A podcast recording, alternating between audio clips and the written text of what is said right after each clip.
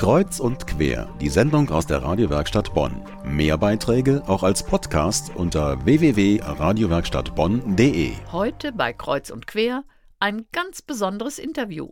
Sie hat einen blonden Lockenkopf, ist quirlig, lebendig, Politikwissenschaftlerin, SPD-Mitglied, ehemalige Präsidentin der Europa-Universität Viadrina in Frankfurt-Oder und vielen bekannt als unsere beinahe Bundespräsidentin.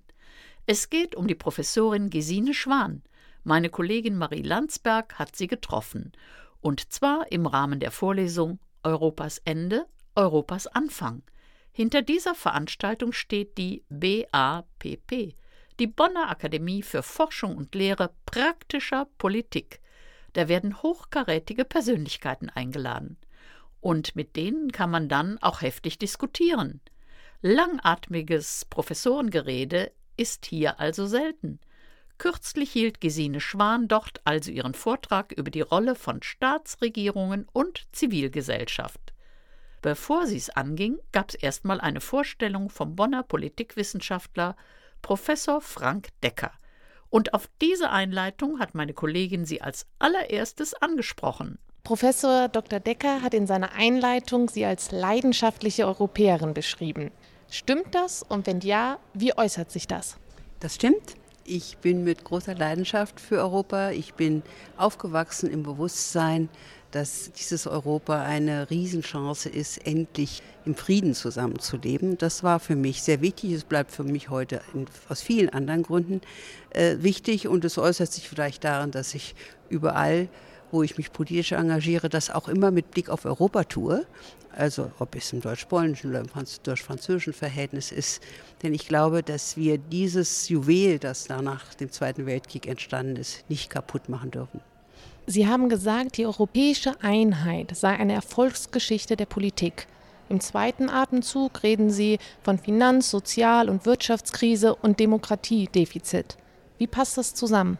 So dass ich nicht von europäischer Einheit, sondern von europäischer Einigung gesprochen habe. Und das ist ein Prozess, der mal besser und mal schlechter verläuft. Und er ist eine längere Zeit sehr gut verlaufen, immer mit Rückschlägen, immer mit Konflikten.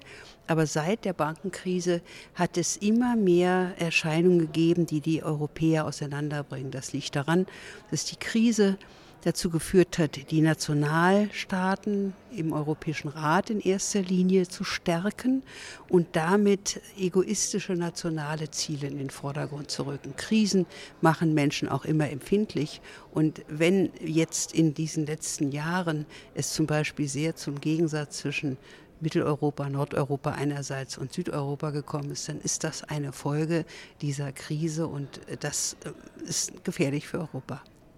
Sie haben als Lösung vorgeschlagen oder Sie plädieren, ich verkürze jetzt äh, Ihr Statement ein wenig, ähm, für eine bessere grenzüberschreitende Kooperation, Kommunikation zwischen Politik, Gesellschaft und den Unternehmen. Das klingt ein bisschen, ach, wir treffen uns mal gemütlich bei Kaffee und Kuchen, setzen uns an einen Tisch und diskutieren. Ist das wirklich so einfach oder ist das wirklich eine Lösung? Na, einfach ist es nicht, weil man oft schon, wenn man in Europa sich grenzüberschreitend zusammentut, mit Sprachen Probleme hat. Unternehmer können meistens Englisch. Es ist nicht für jeden Gewerkschafter so, dass er Englisch kann.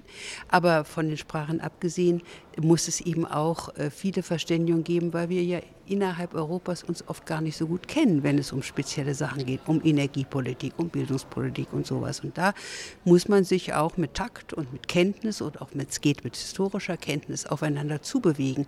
Aber ich glaube, das geht und das führt dann auch zu sehr schönen Erfahrungen, dass man äh, Brücken geschlagen hat, dass man gemeinsame Projekte definieren kann. Das ist sehr schön. Und wenn Sie einen Wunsch frei hätten, wie sähe der aus für Europa? Ich würde eine große Fee bestellen, die vor allen Dingen der organisierten Zivilgesellschaft hilft, sich zu finanzieren und damit auch dauerhaft Funktionen zu übernehmen und die aber auch zugleich ihnen einen Klaps auf den Po gibt, wenn sie äh, sich zu sehr einrichten in ihrer Sicherheit und sich nicht mehr engagieren. Das war die Professorin Gesine Schwan eine leidenschaftliche Europäerin, die dazu aufruft, sich für das Juwel Europa einzusetzen.